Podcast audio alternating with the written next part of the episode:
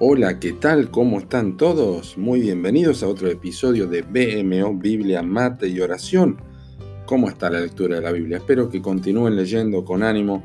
Estamos en preciosas historias de David, en Samuel, en, el libro de Crónicas y también en los Salmos. Hoy leemos 2 Samuel capítulo 10 y 1 de Crónicas capítulo 19 y también el Salmo 20. Nuestro episodio se titula No te apresures a juzgar.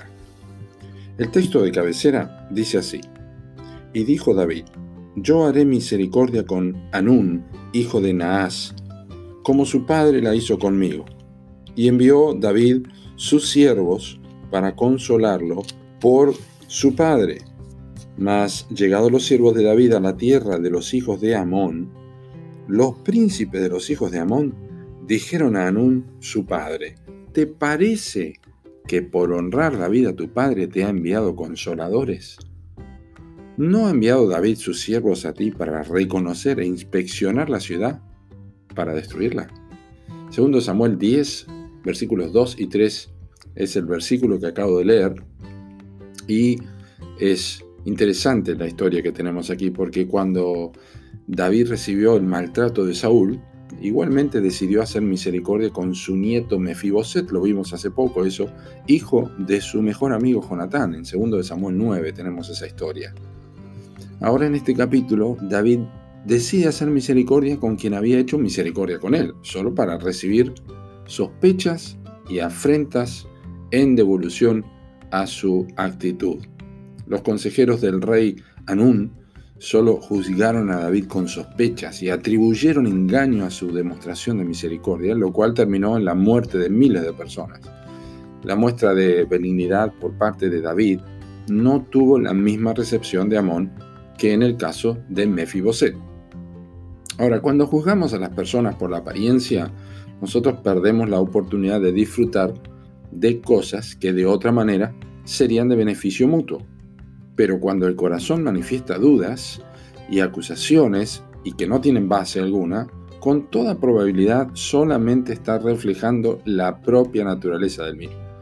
Los amonitas no tenían buenas impresiones de David porque ellos mismos eran engañosos y faltos de misericordia. Tratamos a otro siempre conforme al estado de nuestro propio corazón. Cuando no tenemos motivaciones puras, todo lo que vemos en otros será lo que nosotros mismos padecemos.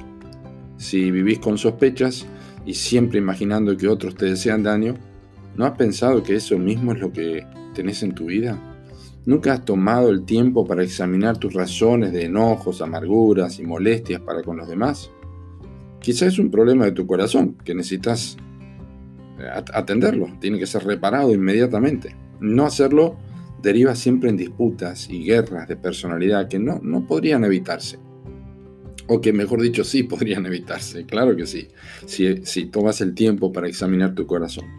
Así que si la malicia toma control de tu corazón, nada de lo que otro haga te va a parecer adecuado y bueno. ¿Cuál es el mejor consejo que Dios nos da para este tipo de situaciones? Escuchad lo que dice.